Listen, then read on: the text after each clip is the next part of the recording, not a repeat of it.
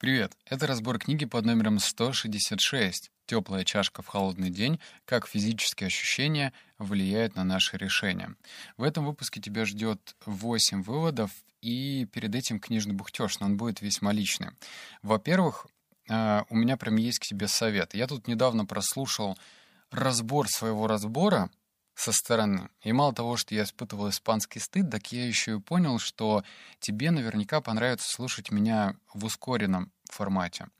А, я, например, себя слушаю не в Телеграме. Я слушаю себя в приложении CastBox. Да, в принципе, можно слушать где угодно. Google подкаст, Яндекс Музыка, iTunes, неважно. Просто там есть такая функция «ускорить» аудиозапись. Причем, э, если ты ее ускоряешь там на 1.5, то слишком быстро, быстро. А вот 1.2 — это такая золотая середина, где при этом я говорю быстрее, и это не превращается вот в такой... Понимаешь? Вот, это прям такой мой совет. Если ты хочешь получить больше информативности и удовольствия, то, наверное, тебе рекомендую слушать каких-нибудь там подкаст-приложениях. Второе. Вот это личное. Ну, мне хочется с тобой просто этим поделиться. В общем, я смотрел обзор на обзор э, и чувствовал себя совершенно не в своей тарелке, прям краснел, у меня потели подмышки, мне казалось, что я выгляжу просто полным идиотом, что я озвучиваю, и как-то не хватает глубины. И автор этой книги сказал, что «Пацан, да у тебя же комплексы». Комплексы от того, что ты не можешь в нормальном режиме смотреть на свою работу. И я понял, что я даже с женой еду на машине, не могу слушать свои же подкасты. То есть я включаю подкасты какие-нибудь другие. Один с собой наедине, например, когда я делаю разминку, я слушаю. Сейчас, извиняюсь, я, мы перейдем к выводам, просто закончу мысль. И ну, то есть меня это смущает. Еду с женой, не могу слышать. Но один, да, потому что я знаю, что мои подкасты полезные, но я смущаюсь. Так у меня же комплекс. Вот так. Я теперь живу с этим. Именно поэтому там дальнейшие книги будут и про самооценку, не такие поверхностные, а я буду копаться вглубь, чтобы понять, как все это работает. Теперь книги. Все, выговорился. Книга охренительная, она просто потрясающая. Она точно будет входить в топ-25 книг лично для меня. Она про то, как в внешние факторы влияют на наше принятие решения. И мне кажется, что эта книга будет полезна всем. Начиная от того, хочешь ли ты, не знаю, там, прийти на сделку, чтобы твой оппонент принял твое решение, либо ты сидишь там и за столиком рядом с тобой знойная красотка, и ты хочешь ей больше понравиться, даже в этом случае эта книга будет для тебя полезна. Сейчас я тебе это докажу. Вывод номер первый. Однако наш мозг существует не в вакууме, и окружающее неуловимо воздействует на наши впечатления и оценки. Все, что мы видим, ощущаем кожей, пропускаем через другие органы чувств, пускаем э, все влияет на наше восприятие, почти незаметно для нас самих. В основе теории воплощенного познания, недавно возникшего направления в психологии, в рамках которого мы ведем исследования, лежит тезис о существовании сложной связи между принятием решением и чувственно-моторным опытом, как, например, прикосновение к теплому или холодному объекту и поведением, оценкам и эмоциями. Это такая затравочка, ну просто чтобы было понятно, о чем идет книга. Естественно, в конце проговаривается, что это не просто теоретическая часть, это эксперименты. И если я буду говорить, ну вот, была контрольная группа из 60 человек, и была другая группа, там, из 70 человек, им дали такое задание, а второй группе другое задание, то подкаст растянется. В общем, все сводится к тому, что это эксперименты, то есть наука, цифры, показатели и что это работает. Я склонен в это верить. Вот вывод номер два. Эффект тепла, влияющий на щедрость, доверие и расположенность к людям, может показаться слишком кратким. Физические ощущения воздействуют на мозг лишь в течение недолгого времени. Однако, как я сказал раньше, краткое воздействие не обязательно несущественно. Мгновенное решение может иметь продолжительные последствия. Знать о таком эффекте — первый шаг к тому, чтобы распознать и контролировать сигналы, получаемые нами от окружающей среды и взаимодействующих с нами людей. Представьте себе, теперь вы можете улучшить исход первого свидания или деловой встречи, достаточно лишь угостить партнера горячим напитком или пригласить его в японский ресторан, где перед едой посетителям предлагают теплые полотенца. Когда вам нужно выглядеть в чьих-то глазах человеком теплым и благожелательным, дайте такому человеку чашку горячего чая или кофе. Во время переговоров о заработной плате, продаже или разводе, когда вы хотите прийти с собеседником к компромиссу или добиться от него больше щедрости, эспрессо или чай вместо прохладительного напитка помогут вам склонить чашу весов в вашу пользу. Старая поговорка «горячие руки, горячее сердце» во многом верна.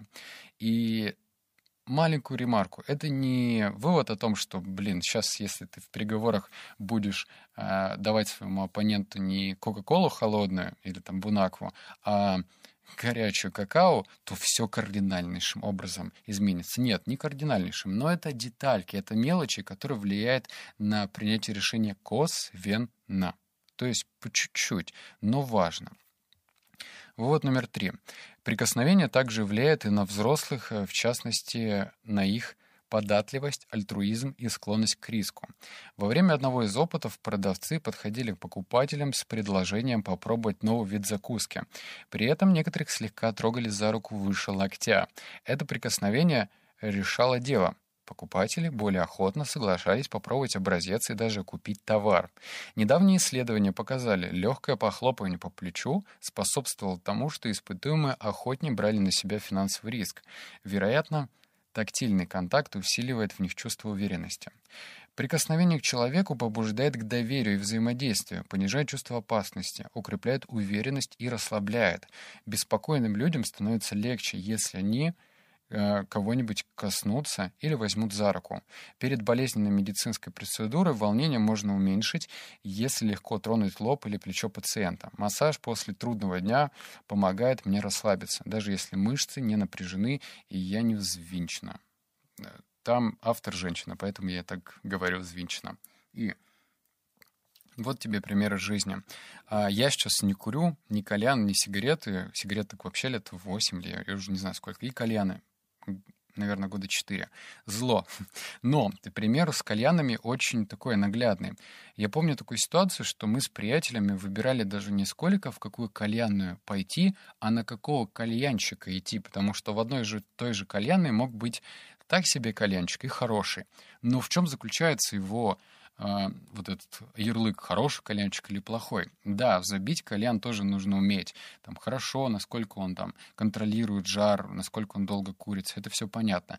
Но еще другой вопрос, то что кальянчики, хорошие кальянчики, они, как правило, такие были, ну, очень общительные люди, они могли сесть поближе, они могли там коснуться плеча, там локтя, в общем, тактильное ощущение, вот про это идет речь. Так что у меня даже, когда я читал этот вывод, подумалось о том, что люди в казино, там же много разных таких психологических штук. Например, там в казино нет времени, то есть там нет часов, там э, нет окон, ну или их как-то там убирают, чтобы у человека не было понимания вообще утро сейчас, ночь и так далее. То же самое, представь, если бы, не знаю, там сотрудники бара, э, официанты подходили бы и чуть-чуть как бы аккуратно хлопали человека по плечу. И ну, блин, мне это взрывает мозг. Я не знаю, как тебе, но, в общем, это очень круто. Четвертое.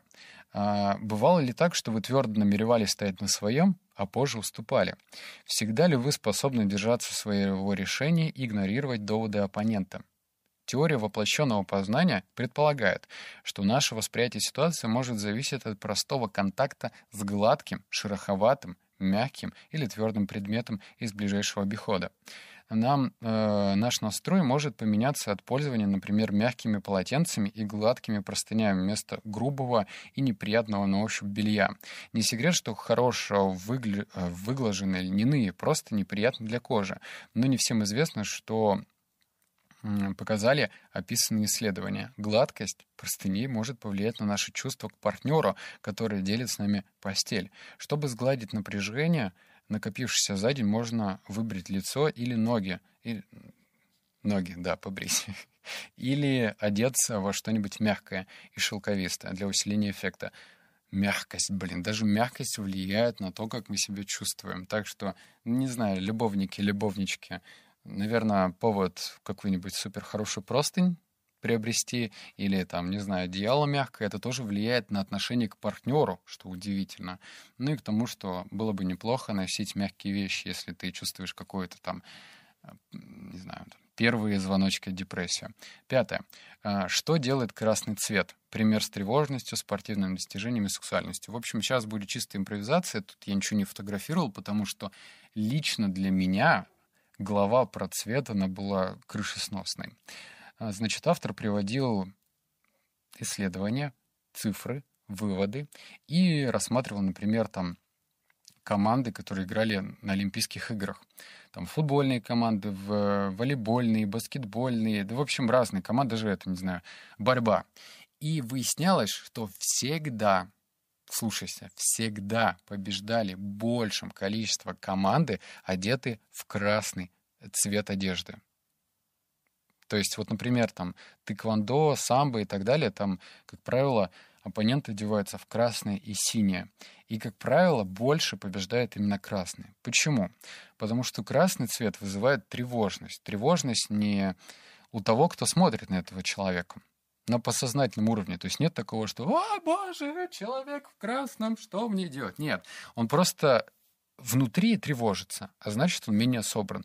А тот человек, который носит красное, он чувствует себя больше э, каким-то таким альфа-самцом или больше уверенности. Там дальше приводились такие мнения, что это не только спорта касается. Значит, э, давали фотографии абсолютно обычных девушек э, разным парням, студентам. И сначала фотографии были там черно-белые, затем те же фотографии цветные, затем те же фотографии, но там девушки были на, в красном фоне. И выяснилось, блин, что девушки которые одеваются в красное, красят губы красным или чем-то еще, или просто она, блин, стоит на фоне красных обоев, то эта девушка нравится больше, понимаешь? Э, и там была следующая глава по поводу того, влияет ли вообще красный цвет на парней. Я думал, нет. Ну, типа, ну что, девушки — это одно, парень — другое. Но нет, влияет. Девушки видят в нас, ну, в парнях, которые одевают красное, как не клоунов, как казалось бы, а вот именно тоже таких альфа-самцов. И можно вспомнить макак, у них там красная задница, и чем больше, видимо, или краснее, тем больше там тот э, макака-самец. Вот как-то так. В общем, огромный вывод там про цвет, как он влияет, и я поэтому сказал, что книга прям топчик. Вывод номер шесть. А, я еще могу сравнить эту книгу. Многим людям нравится «Думай медленно, решай быстро» или как-то так. Мне эта книга вообще не понравилась. Либо я ее не понял, я делал на нее обзор, она огромная, и выводов там мало прикладных. Видишь, здесь выводы именно прикладные. Вывод номер шесть. Анализы показали, что у участников пару минут сидевших и стоявших во властных позах был повышен уровень тестостерона, гормона доминирования, и понижен уровень кортизола, гормона стресса. В отличие от них, у участников второй группы, сидевших или стоявших без властных позах, наблюдалось пониженное, э, пониженный уровень тестостерона и повышение уровня кортизола. Эти поразительные результаты стали серьезной научной поддержкой для теории воплощенного познания. Анализы гормонов показывают, что движение тела очевидным образом связаны с нашими чувствами и поведениями. Тело влияет на сознание, обычные позы способны придать нам физических и моральных сил. Физическое ощущение тела влияет на эмоции, связанные с ощущением власти. Как тебе такое? Я про этот вывод, по-моему, из книги НЛП еще прочитал. Не помню, какой у меня там обзор. Я плевался, когда читал эту книгу. Мне казалось, что это шаманство какое-то. Но нет, было что-то полезное. Но здесь же про то, что если ты хочешь себя чувствовать больше увереннее, так ты встань. Нормально, не горбись. Осанка твоя прямая должна быть, ноги на ширине плеч. Но главное, знаешь, не так сильно, чтобы казаться каким-нибудь ковбоем из Среднего Запада. Так что просто поувереннее. И у тебя будет расти тестостерончик и снижаться уровень стресса, кортизол. Так что поэкспериментируй, посмотри, что если ты хочешь э, взбодриться, то нужно это делать. У меня еще другая рекомендация. Я об этом рассказывал в проекте «52 недели одержимости». Ссылка есть в тексте, мой второй подкаст. Э, у меня есть привычка, я в течение дня, например, в часов 6, э, просто приседаю то есть для того, чтобы кровь прогнать. Ну, естественно, я это делаю в нормальной позе, а не типа «О, я забитый пацан», да. Вот номер семь. Нужно добавить, что исследователи также проверяли общий настрой участников, им давали анкету с вопросами о положительных и отрицательных эмоциях. Выяснилось, что влияние сладкого вкуса на дружелюбие и на готовность помочь зависело не от радости по поводу того, что участнику дали съесть нечто вкусное, обнаружилось, что при съедении сладкой пищи, например, кусочка шоколада, мы ведем себя более дружелюбно и легче отзываемся на просьбы о помощи. Эта информация может пригодиться в повседневной жизни, жизни, если вы с кем-то спорите или если вам хочется, чтобы некто относился к вам добрее, то предложите такому человеку сладкий напиток, кусочек шоколада или сладкую выпечку. От этого поведения может измениться человек, станет более отзывчивым и неконфликтным. Не поймите неправильно, эти открытия не означают, что поедание сладкого коренным образом изменит чью-то личность. Однако, между сладкой едой и дружелюбным поведением существует определенная корреляция. Вот.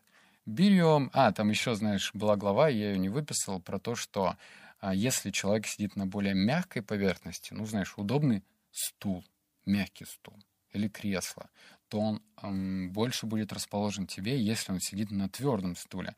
Вот и представь, ты выбираешь хорошее место, ресторан какой-нибудь, чтобы там были заранее понятно для тебя, какие кресла удобные.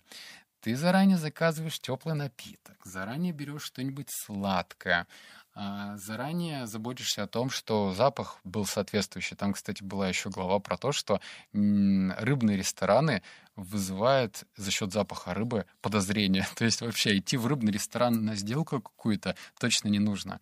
Рыбный запах равно подозрение. Вот. И ты это уже понимаешь, мягкое, э, чтобы был свет, и чтобы было вкусно, сладко, и, скорее всего, с большей вероятностью ты сможешь привлечь человека на свою сторону. Ну, классно же. И восьмой вывод, он тоже практически, и лично я это сделаю.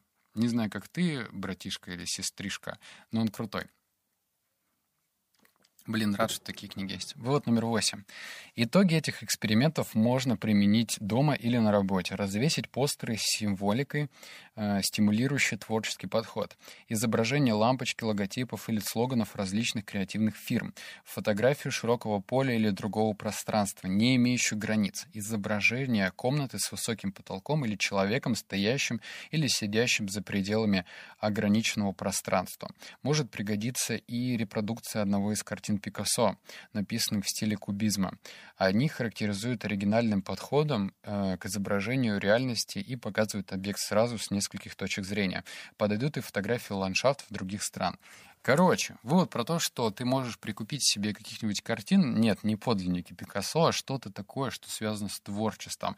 И это будет влиять на твое творческое восприятие мира. Опять же, не коренным образом. Тут речь не про то, что ты супер-мега творческим станешь, но ты просто даже не будешь замечать влияние этих картин на себя. Там проводились исследования. Людей садили, значит, в комнату с границами, других без границ, третьим там были какие-то картины повешены, и смотрели, как они решают творческие задачи.